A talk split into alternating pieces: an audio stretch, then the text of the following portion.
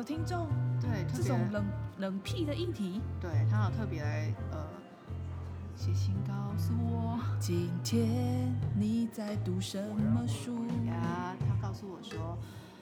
他觉得咖喱配书非常的有趣，然后他也跟耶我们，对，他也跟我们说了近况。他说他即将要搬到移居台南，然后他很期待我们后面出的集数。那他移居之后呢，也会持续收听。什么？这样我压力好大啊！我们要不要结束这个节目？就是因为他的期待，我们决定结束了这个节目。好了，拜拜。乱来。哎呦，我真的会有压力呢。毕竟我觉得我们都没有什么负责任我觉得我们就是一个分享自己喜欢的东西的一个方法，就是不负责书店。对对对，好啊，这样子的话也可以，就是我们推荐的不一定是正确的。就是自己喜欢看的书。好，那最近你有什么想买的书吗？呃，我最近看了一个频道，嗯。叫做“青春发言人台湾史”，他用一些蛮有趣的动画短片，以及一些很符合现代人听的文词，然后介绍蛮多台湾的一些可能我们不晓得的小事，不是，其实算大事。那其中我看到有一段，他就讲到呃林献堂先生的《环球游记》，看完之后呢，我就有一种林献堂有《环球游记》，对，是不是很威？我觉得有将近百年前，他去呃，就是整个台世界我觉得很环游一年对，，一百年前，将近百，大概八十八十八年还一将近一百年的时候，对啊，我直接跟大家讲，他从什么时候开始环环环游这个世界好了，一百年前呢、一九二七年我，觉得好帅、哦。一九二七年是不是将近百年了？接接近了，接近了。然后他整个就是一个，你也知道他本人，他本人，大家大家知道林献堂先生吗？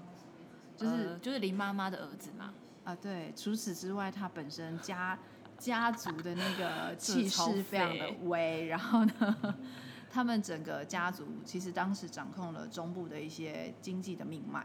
雾峰就是林家嘛，对不对？对对，所以讲到雾峰，大家知道对不对？而且他还有另外一个很威的称号，叫做台湾议会之父。真的很帅。没想到他已经做议会议会之父，他还有时间去环游世界。我觉得应该是他环游世界回来之后才，哎没有他其实在这个之前他就非常关注这些运动，可是当时有一些大家可以自己去搜寻嘛，我就不一一说了。哎、那你知道他去了哪里吗？他去非常多地方，他总共去了呃十六个国家，遍及亚非欧美这些地方，从埃及金字塔到美国大峡谷，到参加参观英国的议会，然后甚至白宫，甚至法国巴黎，他在法国巴黎待了三个月。我真的没有办法想象，在那个时候他怎么去到那些地方，而且哎他没有 Google Map，、对，他也没有 Airbnb，他有两个，他有两个儿 Booking，，他有两个儿子陪伴他，一个儿子在日本读书，刚毕业就陪他去环游世界，因为他会英文也会法文。没有没有，是大儿子。大儿子他本人在日本读完书之后，他又到了英国，应该是英国吧，读书。然后呢，接着他就成为他在就是驻点欧派驻的，欧洲的一个向导这样子。嗯，他就是是有专业钱欸他还是有 Google 翻译啦。对，对他要有钱。当年啊，这一趟行程他必须花费高达当时的那个币值。大概四到五万，我没办法换算，因为我看的都是一些历史的资讯。就是我看完之后，我很想看这本书，于是我就去查了他的一些故事，所以我没办法直接换算给大家。如果大家能够换算给我的话，就请直接在下面留言。好。然后出发前呢，林献堂就是他本人就是名人嘛，所以他也认识一些有名的人，例如说蔡慧茹，有没有？大家认识吧？蒋渭水先生，大家认识吧？蔡慧茹我不认识，蒋渭水我知道。好，他的这些很有名的朋友，就是跟他一起创造台湾的一些，无论是政治啊、民权上面的革变的人，都力劝他省下这一笔钱去办报纸，作为他们台湾《民报》的一个办刊的费用。因为他本人就很有钱，所以他其实已经办了台湾《民报》了。然后，总之呢，林先生本人就是志在必行，伊就是被一口是被出去啊，卖搞我对懂。我有钱，我可袂使出去，为什么？你说一九二几年？一九二七年，他是一八八一年，十九加二七等于多少？四四十几岁的时候四十六。对，但如果大家看照片，你会觉得他，哎，他怎么四十几岁，看起来好像比较老态？我觉得他真的优。所以那时候他已经四十六岁，他还要出去环游世界。哎，为什么不行？我赚了一辈子。没有没有没有，我的 哎，你想想那时候人的寿命，可能也真的是四十六岁，可能是真的是比较老嘞。对对对对对，盖帅哎。对他还是去哦，然后儿子也带出去哦，超酷的。重点是他要出去这件事情，他不只是一个。算是台湾第一个环游世界的人吧，至少在我知道的认知里面。呃，对，他同时我也不知道有谁。他同时是第一届百年前的网红，因为他去环游，他去环游世界的时候，他要求他每周交一篇稿子，在他的创办呃台湾作家就对了呀，对，每周一篇，然后他连载四年，他出去玩了一年多，然后连载四年，最后这个集成一本书，就是我有一点想要看的《环球游戏》。我也想看。嗯，可是可是这件事情我还是有一点点小小的犹豫，是因为它毕竟是百年前的那种文字嘛，加上当时大家所使用的都是台语，还有那个文言文的文体，所以它其实就会讲到类似那种比较文言文的。我我稍微念一段给大家听，因为他在呃欧洲住的其实有生病了一阵子，所以他停留的比较久。他就写八月二十七日牙痛，然非甚惧，犹能忍耐，至三十一日。一日之中，寒热数回，身乏已不能复之。我我大概懂那个意思，我也大概懂，但是就是一个比较难念的文体。我当时想看的时候，我就先去看了他的四月，我就觉得哇，OK，这个东西真的是要看就得买回家，你在线上真是无法认真的看它。呃，除了他因为很有趣的在那么早就想要环游世界，以及甚至有做到连载。加上他当时的一个身份地位，然后他的学士，其实他们的家族的学士，大家我就刚才有讲，大家可以去查，他所看到的一个世界或者是现今社会的眼光不太一样嘛。对。但当他这样子的人到国外去的时候，他带回的一些东西也很有趣，视野真的会不一样，会不太一样。他更以台湾人的角度在看世界，例如说，呃，他可能当时看到了纽约的摩天大楼，大家都知道它是。直直的一根很高，然后黑底，然后有一些方格窗嘛，它是不是就是有巨星爬上去？对对对对对的那一个。对，然后他就说帝国大厦，哎，不是叫摩天大楼？哦，是哦，对，哦，那就不是那。然后他就说，嗯，他看起来很像台湾传统祭祀的唐塔。唐塔，我想现在大家已经不晓得它长什么样子了，可能就灵骨塔吧？不是，是一种糖做成的塔。哦，糖塔，对，糖塔。对，然后呢，他不是在英国待了一阵子嘛，九十九天。他就特别的要求一些熟人，让他进入到英国的议会里面去看他们的运作。那他其实当下他非常的震惊哎，因为在当时的英国议会有六百五十名的议员，里面居然有八名的是女性议员。这件事情在台湾当时根本不可能啊。嗯，对。然后当然除了这个之外，他还会写一些很日常的东西，例如说他讲到英国的地铁。他因为一直无法掌控门开关的时机，差一点一直无法上车，一直这样上上去再上上去再上上，无法上。他甚至差一点因为这样子跟他的儿子就是走散，你知道吗？哎，这跟台东人会去坐手扶梯也很像。对啊，我就觉得超好玩的。他其实有看到一些呃，他关注的一些议题状态，他也有讲到生活这件事情，我就觉得蛮有趣的。除此之外，他还讲到说。在车上的时候，就看到非常多人会让座，例如说老弱妇孺啊，男生都会让座给他们，然后大人会让座给小孩。其实，在台湾当时可能是没有这种概念的，我不知道日本日本有没有这种概念传回台湾啊？因为毕竟台湾在当时有点二二等二等公民嘛。那他在国外看到这件事情的时候，他就觉得说，哇，这他的文字是这样的，岂为文明人独有也？他觉得很神奇，这是。文明人的那种文化、社会文化的样貌，他就会对于这件事情去呃观察，然后去想。这很像我们出国的时候，我们去看到一些别人没有讲过的事情，但是我们就会去讨论，我们就会去想。对。所以我觉得林献良先生虽然呃将近百年前的人了，我觉得他的那个脑袋其实跟我们很相近。他真的是现代网红。我们会不会就是有点贴贴往脸上贴金啊？人家是一个。哦，那是我们跟他相近，谢谢你。对对对对对，我们 follow 他，不要说他 follow 我们好吗？是我们 follow 他。对对对。那他在这整部剧作当中，总共有十七万个字的游记，然后里面有七十三幅的照片，都在这本书里面，所以我非常的想要看这一部。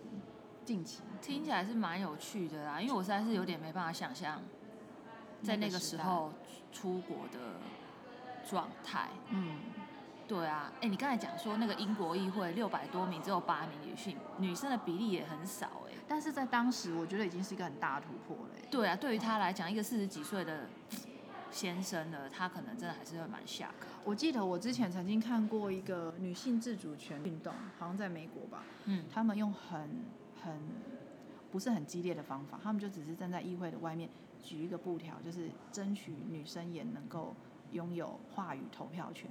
光是这件事情，就有非常多人就是可能被打、被关进牢里啊等等之类。所以在那种时代氛围下，我不知道那个前后的时间关系啦，但是我觉得女生开始能够有一些话语权，甚至是决定你自己人生想要怎么过。其实在这短短的一百多年来，我觉得是很多的人这样一直努力、一直努力过来的。哎，为什么会有这种男女尊卑不同的制度产生呢、我也不知道哎、就是永远女生就是会这样。像我就是还蛮不认同这一点的。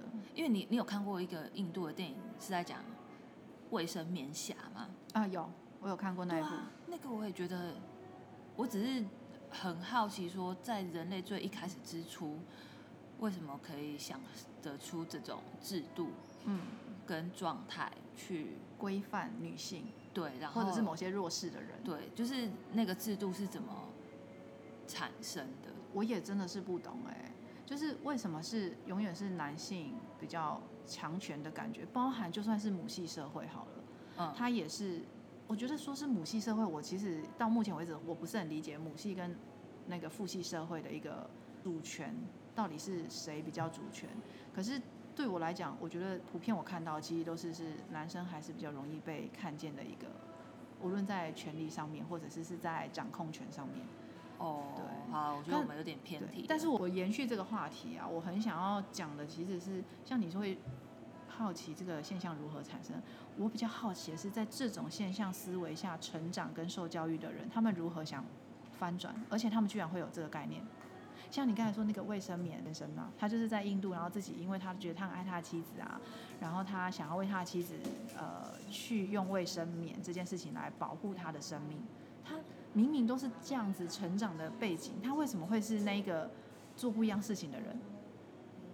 你没有觉得这种人反而更让你觉得很好奇，他为什么会是成为那个跟别人思想不同的人？我觉得可能有很多人都有这个念头，嗯但是真正去执行，或者真正就是不不为这些言语的同才的，甚至社会的压力，然后一直使命的去执行，因为他最后不是他老婆也都不想理他或干嘛的嘛，就是而且他老婆甚至觉得他帮他做那件事情很丢脸。对，嗯，就是他很坚定自己的意念，跟他相信他自己做的事情是对的，是好的，一个可以坚持下去的人。我觉得有这个念头的人一定都有，嗯，只是程度的差异。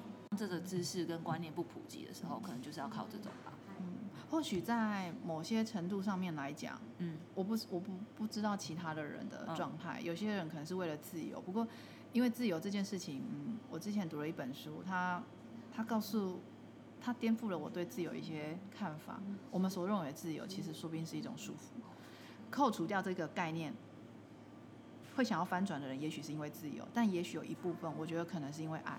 像我就觉得那个你刚才讲的那部电影，我觉得他真的蛮爱跟疼爱他老婆，他嗯不想要他因为女生每个月都会来的例假，然后呃就是会受到生命的危险，而且他之后他甚至有去跟妇产科医生聊天嘛，就是印度印印度吧，对，印度有非常多的女性因为这样子然后生病，因为他们甚至是不能在室内，对他们要然后或者是说他们只能让他们精血跟就是埋在土里面或沙沙子里面。就是不能，反正就是他们觉得那个非常的不洁，连带它整个都是不洁的。对对对对对，所以我就觉得，呃，就这部电影来来想，我觉得也许某一种程度是爱，爱促使他想这样做，但也许有更多人是有别的原因。我能想象第二大第二个原因是自由，对，嗯想要让自己的心更自由。嗯，所以这是我这一次呢跟大家推荐的，我近期有一点想要买的书。还不错哦。嗯，那你呢？可以来看一下，我想要买的叫做《没有爱的世界》，嗯是一个日本作者出的书，然后这个作者叫做三浦子苑，但是要在介绍这本书之前呢，我觉得大家比较认识他的就是那个拿拿神去村，嗯，这个电这一群人都还蛮喜欢这一部这部这部电影的。他就是他就是在讲了一个要毕业，然后只想靠打工过下半辈子的一位年轻男子，然后在毕业当天 收到了一张就是那个 DM，然后被照片中的那个女性吸引了，然后就去了一个深山里面。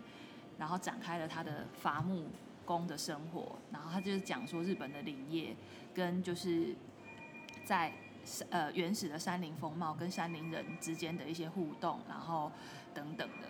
那因为就是这部电影，其实在整个状就是整个剧情跟它的风光，其实就已经非常的吸引我们，所以我就认识了这个作者。但是我是没有看过这本书啦。但是后来我在研究这个作者的时候，他讲到另外一本书，我觉得讲看完，我就是也很有兴趣，想要去买。那这本书叫做，哎，我先讲这本书。好，这本书叫做《强风吹拂》，他就在写这个作者呢，其实都在讲一些比较冷僻，就是呃冷僻的职业也好，或者是说一些比较细微的观察。嗯，他说就是在他是他在描述说，在一个破烂的公寓里面有十个怪咖，然后这十个怪咖呢。呃，包含就是说，可能白目又刮噪的双胞胎啊，不当明星很可惜的俊帅宅男，然后尼古丁中中毒的万年留级生，然后通过司法考试的毒舌精英，然后有热爱热爱日本文化的黑人留学生，然后还有绰号一个神童的老实年轻人，跟百发百中的猜谜王，就是一些各式各样的怪咖住在这个宿舍里面，然后他们常年来就是毫不客气的，就是。吃吃这个主主人翁叫做青睐，就是拿人家的吃人家的，然后殊不知这个青睐有一天就找他们去参加了一个巨型大队接力赛。嗯，然后这个接力赛呢，其实是日本真正行之有年的一个最古老的、难度最高的传统，它是一个两百一十七公里的接力赛。你知道这群人就是看漫画、打麻将、睡觉、吃火锅。然后去跑两百一十七公里，感觉这部这部也很有趣。对，然后他就说，呃，呃，这我先形容一下这个这个传统的田径赛事，是他们每年一月到二月，呃，一一月会举行两天的一个赛事，叫做香跟驿传。嗯，就是他会这是真实存在在日本，对，真实现在都还有。所以要写这本书，其实是这个作者花了很长的一段时间去。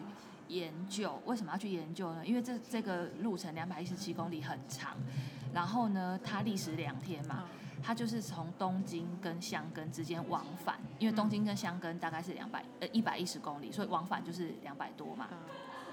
他要去了解这两百二十公里面的赛道地形，然后因为这些赛道地形，那个选手会产生的动作表情。所以他就说，老实说，只花一两年是办不到的。就就算他在取材之后，他就觉得说，好像少了一点什么。所以他就是前前后后，因为想要去了解这些大大小小的细节，他花了六年时间去做准备，写这本书，然后去写出在这个这本书里面这这几个人之间发生的一些呃剧情也好，或者是有趣的一些对话等等的，然后。他就他很好笑啊，他就是，他就说，在一月就正月嘛，他就说日本有一句话叫做请正月，就是休息的那个就寝的寝。他说意思就是说正月应该是个悠闲自在的气氛中度过，但我一个呃山林，嗯，然后他觉得说这个语调，这个语感其实是符合这个缓慢的步调，然后会是切中了符合山林一百年以来的循环发展跟经济的价值观。然后他希望把这本书献给对自己未来没有想法、没有目的，甚至感觉到人生没有意义的人，因为他就是一个用一个很长的时间，让你的视野可以更长一点来看这件事情。所以他其实是都从一些很特别的角色，然后或者是说我们觉得常常被社会归类成 loser 的角色，然后没有特定的目标、没有成就，然后从这些人物去塑造出他有的魅力。然后我就看一些一个报道，就说他就问到那个作者说，你如何去定义赢家？如何定义去输家？然后他就回答说，其实他本身很少思考这件事情。例如说，赚很多钱啊，开好车，受异性欢迎，我他并不认为这样子就是人生的赢家。他觉得呢，穷极一生去追求心中某个珍贵的目标，或者是一生之中不停的去探寻，对自己而言最重要的东西是什么？这样子的人生应该是更加充实的。所以其实就是这句话，其实就是表达出呃他的对人生的一个很重要的一个概念。所以他写了很多这样的书。他就说，因他觉得这些人就是正因为他们倾注热情，然后只为解开生命。生死之谜，然后让我们看到生命力的光芒。他觉得我们应该要认识，更好好的认识这群人，所以他就是写了这些怪咖或者是说什么仔仔的标签的一些故事，这样子，于是就产生了这本书。其实他就是出了这些书之后，然后就是有一个研究员，他就觉得说，他就邀请他去他的研究室坐坐，然后他是一个植物学家。回到我一开始讲的这本书，就是叫做。没有爱的世界，它其实是一本以植物学研究生为主的小说。其实我们认识的植物真的很少，但是植物上面千百万种。书中就是有一个男主角呢，是一个要追这个主要的女主角，她是一个立志要成为植物学家的一个女生，而且她只她是很专精的研究一种叫做阿拉伯芥的。嗯，我们常常说是杂草的东西，所以就很偏门。他就说，假设他每天睡觉前对着盆栽说话，他将心爱的 T 恤上有气孔的图案，他的心爱的 T 恤上面有时候是植物的气孔的图案，有时候是松茸。然后他成天就是在研究室实验室里面用显微镜观察的阿拉伯界的细胞数。嗯，然后他决心将这一切。奉献给活在没有爱的世界里的植物，就是他就是一个理科仔仔的女生就对了。然后那个男生就说什么：“我的情敌是一个杂草。”就是他的书封就有一句这句话，就是说，于是他就是以这个为主轴，然后去以理科为题，然后把主角设定成是少有的植物科学的研究生，然后把它钻研在这个植物学的基础上面，然后去。描写这些植物，然后对社会大众，让社会大众对植物科学有更多的了解，我就觉得非常的有趣，因为这个是我们从来没有想过的角度。我我记得之前好像是去年，我们曾经有看过一个日本的节目，然后他就是写一群，呃，应该是说他找了一群理科高职生一起做勃起这件事情的一个研究，你还记得吗？陈心怡提供给我们的，然后他们很认真的去呃谈论角度或者是怎么样的状况啊，不是是接吻，哎等等，我们直接现场找他一下。哎陈心怡，陈心怡，之前你是不是有介绍一个理工科的高中生，然后他们是不是在讨论接吻还是是勃起这件事情的议题？日本的那个理工科的男生。讨论接吻还是讨论勃起？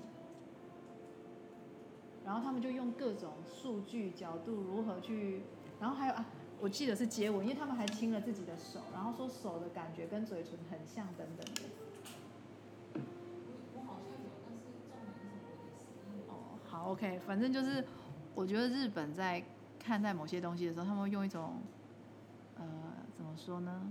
很专业、认真研究的态度，对，把一个小事做了一个很全面性的研究，对，常常会开我的眼界，对。然后他们也是一群的高中生，他们在做关于这件事情，包含嘴唇跟嘴唇碰触的柔软度跟什么很像，所以他们会去亲嘴唇，然后会很认真的研究跟做笔记，让我想到这个。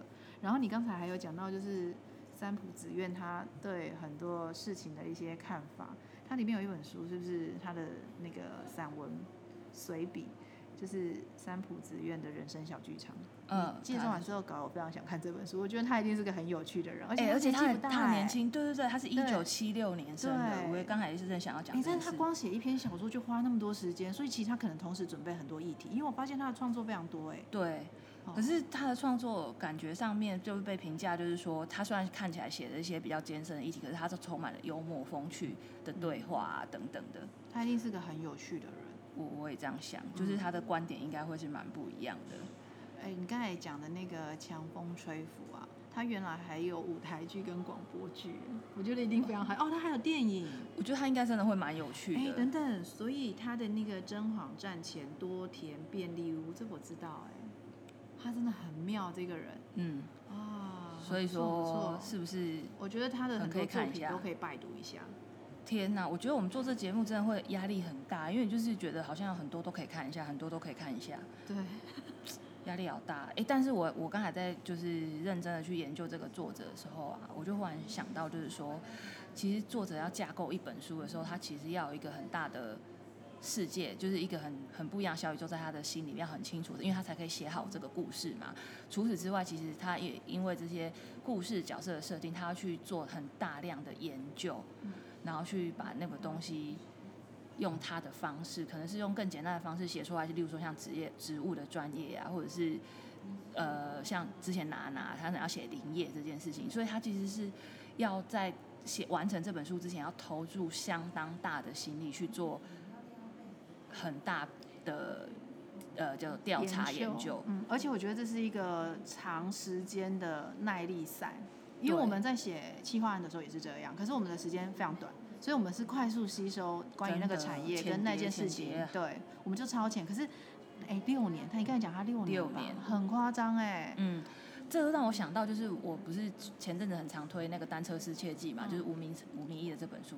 我在看这本书的时候，我也是想说，天哪，他要花，因为他其实应该是要有一个很大的。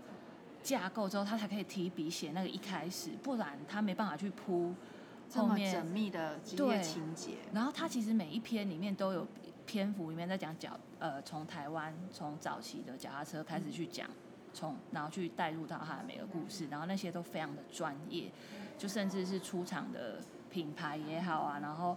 车架也好，他都写的非常的，完全不会像我们这样，就是说，嗯，就是反正大家再去查一下，因为因为我们也不想讲太多，我们就想讲我们有兴趣的。但是对于他们而言，他们在建构这些长篇小说，除了有像刚才丽莎讲，他们有自己内心的小宇宙。其实这个小宇宙要传达就是他的精神核心精神，就是他这一阵他想讲什么。像三浦子苑，他就是想要给这些世界上看起来没有目标所谓的 loser，其实他们可以用其中不同的方法去。建构他们自己的人生观好了。那除此之外，我觉得，呃，花很多的时间去研究某一个东西，这件事情让我觉得其实作家蛮帅的。对啊，我我其实看完，因为吴明义的时候，我是先看那个《单车世界记》，你最近不是又想要看他另外一本？对，我我现在准备进攻复演人，但是就是我看完之后，我就觉得，Oh my God，真的是太引人入胜。我觉得这四个字就是完全的在形容很厉害的作家，因为他从文字里面，然后描绘那个脑海里面的样子，然后告诉你他想要传达的，不管是写实的也好，或者是写意，然后他可能会从这个人里面，你去感受到他想要以代表的心情或人性，或者是说他背后的性格所代表的什么东西，隐喻的暗喻啊什么的，就是。你就觉得说天哪，他们的心思真的好复杂哦。他因为他建构的那个世界实在是太庞大跟太深沉了。哎，关于这件事情，我就非常的想要邀请这些人采访他们，跟了解他们内心世界。因为我以前曾经办过展览、策展，就是做好好读书，就是阅读这件事情。可是我当时办的状况会跟我现在状况还是有点像，就是我觉得阅读一件事情很有趣的是，你其实无法完全知道作者说什么。可是你透过这些文字，你建构你自己的东西之后，你会对于某些事事物的看法有你自己的想法，有你自己的看法。然后，但是，呃，像这样子建构这种庞大，甚至它是不是只有出一本，它甚至是很多本，而且每一本都几乎有一个精神的宗旨，在我就会很想要理解他到底想要传达的是什么。这但是也有已经是文学家，可是这些人也有可能会因为他年纪的增长或者是怎么样，他的他就是你可以，如果你都长时间看一个作者，你就可以感觉到，哎，好像他这个时期的书很吸引你。可是到后面之后，你就是有时候会吃不下去。我懂，对对对对，会有点那个人生的变迁，对对，然后改变他自己对某些事情的看法。对对，哎，像我如果现在去翻我以前国中啊。可能跟朋友在聊天的东西或内容，因为我们以前也会就是写故事接龙，都我都我都看的都很害羞，我就觉得不忍触睹哎。因为我们设计科是什么接龙，你知道吗？画画接龙。是画画哦，奈安内啊，真的就是都很不好意思看下去哎。不会啊，我觉得那也是某一个时期的你。对，可是因为我已经忘了，这种东西就默默收在自己的心底就好，就像我们以前小时候传的一些话啊，或者是什么字条啊，嗯，这是无无法公开啊，真是太不上台面了。他跟我我觉得他不能用不上台面来形容，他连上我的心里我都不想让他上，好不好？